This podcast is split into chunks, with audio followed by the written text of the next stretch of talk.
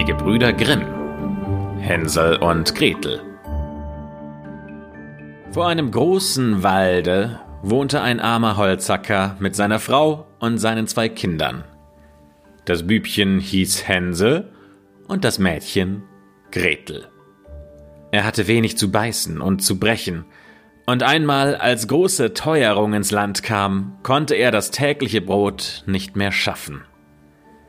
Wie er sich nun abends im Bette Gedanken machte und sich vor Sorgen herumwälzte, so seufzte er und sprach zu seiner Frau Was soll aus uns werden? Wie können wir unsere armen Kinder ernähren, da wir für uns selbst nichts mehr haben? Weißt du was, Mann? antwortete die Frau. Wir wollen morgen in aller Frühe die Kinder hinaus in den Wald führen, da wo er am dicksten ist, da machen wir ihnen ein Feuer an und geben jeden noch ein Stückchen Brot. Dann gehen wir an unsere Arbeit und lassen sie allein. Sie finden den Weg nicht wieder nach Hause, und wir sind sie los. Nein, Frau, sagte der Mann, das tue ich nicht. Wie sollt ich's übers Herz bringen, meine eigenen Kinder im Walde alleine zu lassen? Die wilden Tiere würden kommen und sie zerreißen. Oh du Narr, sagte sie, dann müssen wir alle Viere des Hungers sterben, und du kannst nur noch die Bretter für die Särge hobeln. Und ließ ihm keine Ruhe, bis er einwilligte. Aber die armen Kinder dauern mich doch, sagte der Mann. Die zwei Kinder hatten vor Hunger auch nicht einschlafen können, und hatten gehört, was die Stiefmutter zum Vater gesagt hatte. Gretel weinte bittere Tränen und sprach zu Hänsel Nun ist's um uns geschehen. Still, Gretel, sprach Hänsel, gräme dich nicht, ich will uns schon helfen. Und als die Alten eingeschlafen waren, stand er auf, zog sein Röcklein an, machte die Untertüre auf und schlich sich hinaus. Da schien der Mond ganz hell, und die weißen Kieselsteine, die vor dem Haus lagen, glänzten wie lauter Batzen. Hänsel bückte sich und steckte so viele in sein Rocktäschlein, als nur hinein wollten. Dann ging er wieder zurück und sprach zu Gretel. Sei getrost, liebes Schwesterchen, und schlaf nur ruhig ein. Gott wird uns nicht verlassen, und legte sich wieder in sein Bett. Als der Tag anbrach, noch ehe die Sonne aufgegangen war, kam die Frau und weckte die beiden Kinder. Steht auf, ihr Faulenzer! Wir wollen in den Wald und Holz hacken. Dann gab sie jedem ein Stückchen Brot und sprach Das habt ihr für den Mittag, aber esst's nicht vorher auf, weiter kriegt ihr nichts. Gretel nahm das Brot unter die Schürze, weil Hänsel die Steine in der Tasche hatte. Danach machten sich alle zusammen auf den Weg nach dem Wald. Als sie ein Weilchen gegangen waren, stand Hänsel still und guckte nach dem Haus zurück und tat das wieder und immer wieder. Der Vater sprach Hänsel, was guckst du da und bleibst zurück? Hab acht und vergiss deine Beine nicht. Ach, Vater, sagte Hänsel, ich sehe nach meinem weißen Kätzchen. Das sitzt da oben auf dem Dach und will mir Ade sagen. Die Frau sprach Narr, das ist nicht dein Kätzchen, das ist die Morgensonne, die auf den Schornstein scheint. Hänsel hatte aber gar nicht nach dem Kätzchen gesehen, sondern immer einen von den blanken Kieselsteinen aus seiner Tasche geworfen. Als sie mitten in den Wald gekommen waren, sprach der Vater Nun sammelt Holz, ihr Kinder. Ich will ein Feuer anmachen, damit ihr nicht friert. Hänsel und Gretel trugen Reisig zusammen, einen kleinen Berg hoch. Der Reisig ward angezündet, und als die Flamme recht hoch brannte, sagte die Frau Nun legt euch ans Feuer, ihr Kinder, und ruht euch aus. Wir gehen in den Wald und hauen Holz, und wenn wir fertig sind, kommen wir wieder und holen euch ab. Hänsel und Gretel saßen um das Feuer, und als der Mittag kam, aß jeder sein Stücklein Brot. Und weil sie die Schläge der Holzaxt hörten, so glaubten sie, ihr Vater wäre in der Nähe. Es war aber gar nicht die Holzaxt, es war ein Ast, den er an einen dürren Baum gebunden hatte und den der Wind hin und her schlug. Und als sie so lange gesessen hatten, fielen ihnen die Augen vor Müdigkeit zu, und sie schliefen fest ein. Als sie endlich erwachten, war es schon finsterste Nacht. Gretel fing an zu weinen und sprach Wie sollen wir denn jetzt aus dem Wald kommen? Hänsel aber tröstete sie. Wart nur ein Weilchen, bis der Mond aufgegangen ist. Dann wollen wir den Weg schon finden. Und als der volle Mond aufgestiegen war, so nahm Hänsel sein Schwesterchen an der Hand und ging den Kieselsteinen nach. Die schimmerten wie neu geschlagene Batzen und zeigten ihnen den Weg. Sie gingen die ganze Nacht hindurch und kamen bei anbrechendem Tag wieder zu ihres Vaters Haus. Sie klopften an die Tür, und als die Frau aufmachte und sah, dass es Hänsel und Gretel waren, da sprach sie Ihr bösen Kinder, was habt ihr so lange im Wald geschlafen? Wir haben geglaubt, ihr wolltet gar nicht wiederkommen. Der Vater aber freute sich, denn es war ihm zu Herzen gegangen, dass er sie so alleine zurückgelassen hatte. Nicht lange danach war wieder Not in allen Ecken, und die Kinder hörten, wie die Mutter nachts im Bette zu dem Vater sprach Alles ist wieder aufgezehrt. Wir haben noch einen halben Laib Brot, danach hat das Lied ein Ende. Die Kinder müssen fort. Wir wollen sie tiefer in den Wald hineinführen, damit sie den Weg nicht wieder herausfinden. Es ist sonst keine Rettung für uns. Dem Mann fiel das schwer aufs Herz, und er dachte, es wäre besser, dass du den letzten Bissen mit deinen Kindern teilst. Aber die Frau hörte auf nichts, was er sagte, schalt ihn und machte ihm Vorwürfe. Wer A sagt, muss auch B sagen. Und weil er das erste Mal nachgegeben hatte, so musste er es auch zum zweiten Mal.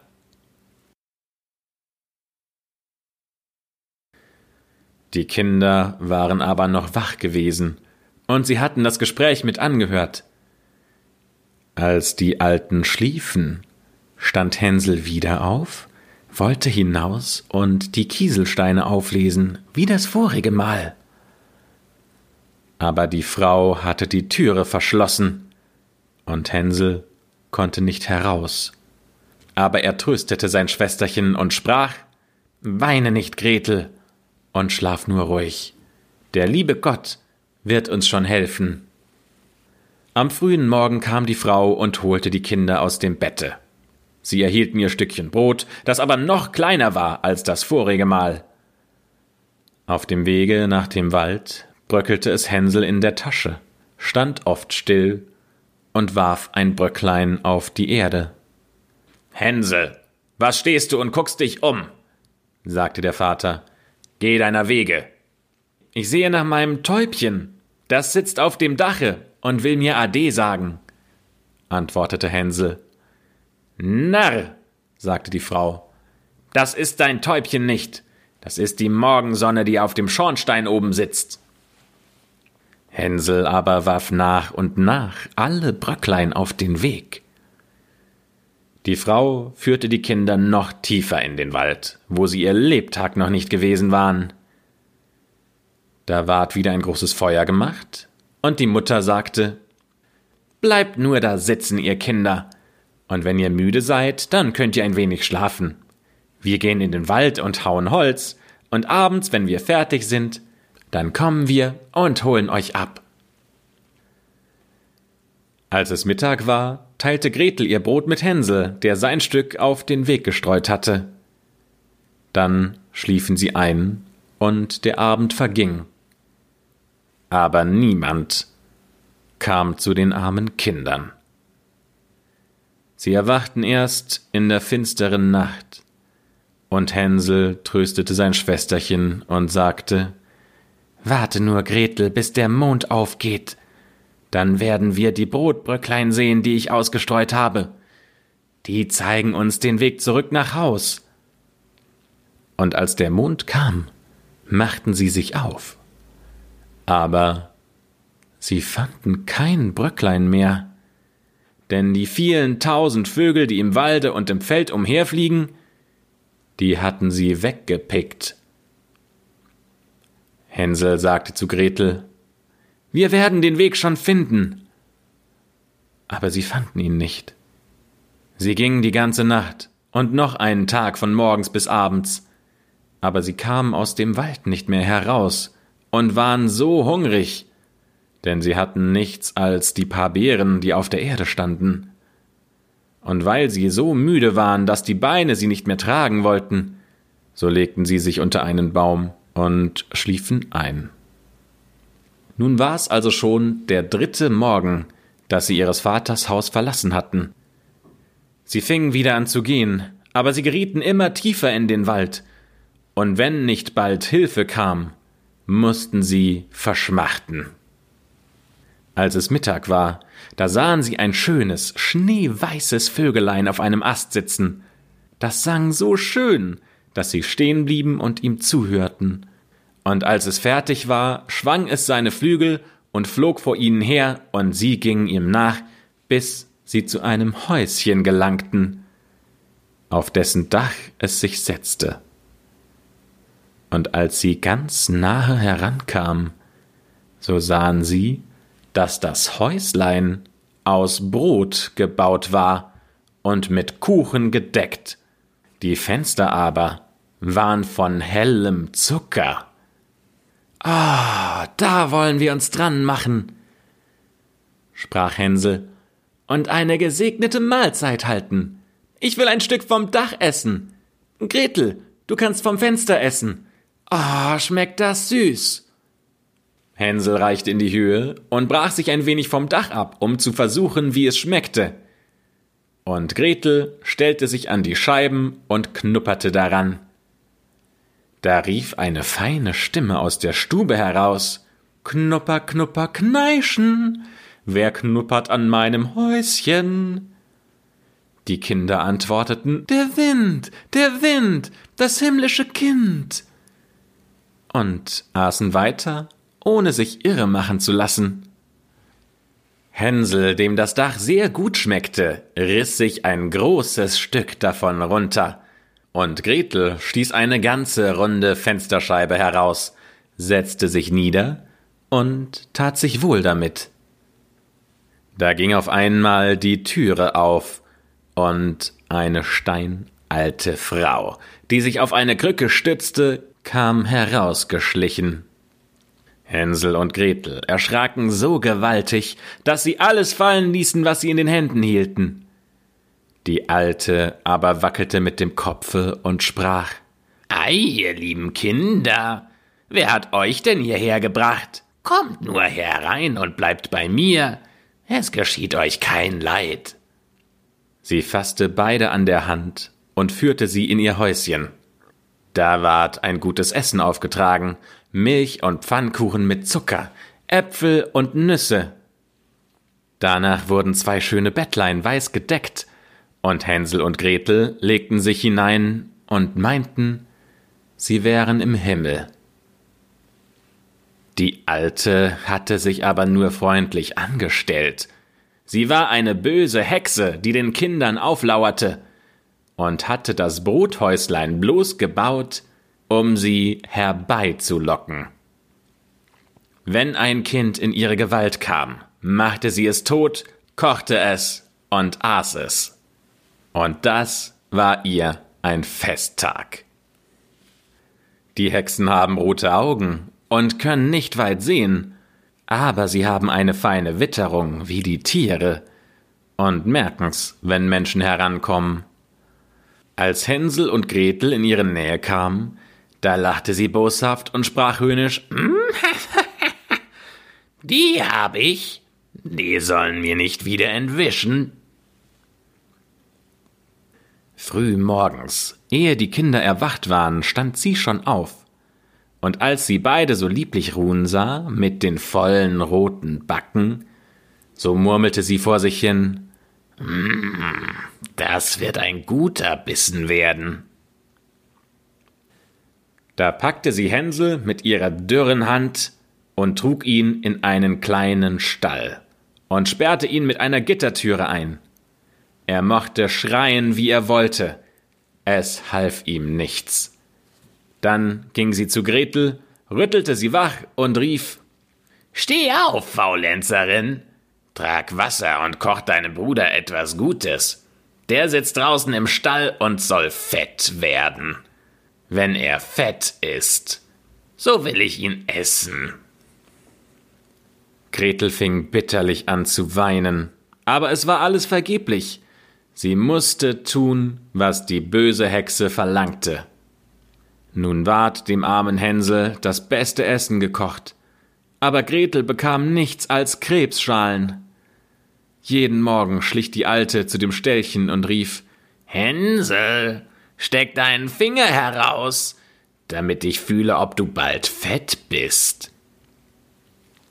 Hänsel aber streckte ihr ein Knöchlein heraus, und die Alte, die trübe Augen hatte, konnte es nicht sehen und meinte, es wären Hänsels Finger, und verwunderte sich, dass er gar nicht fett werden wollte.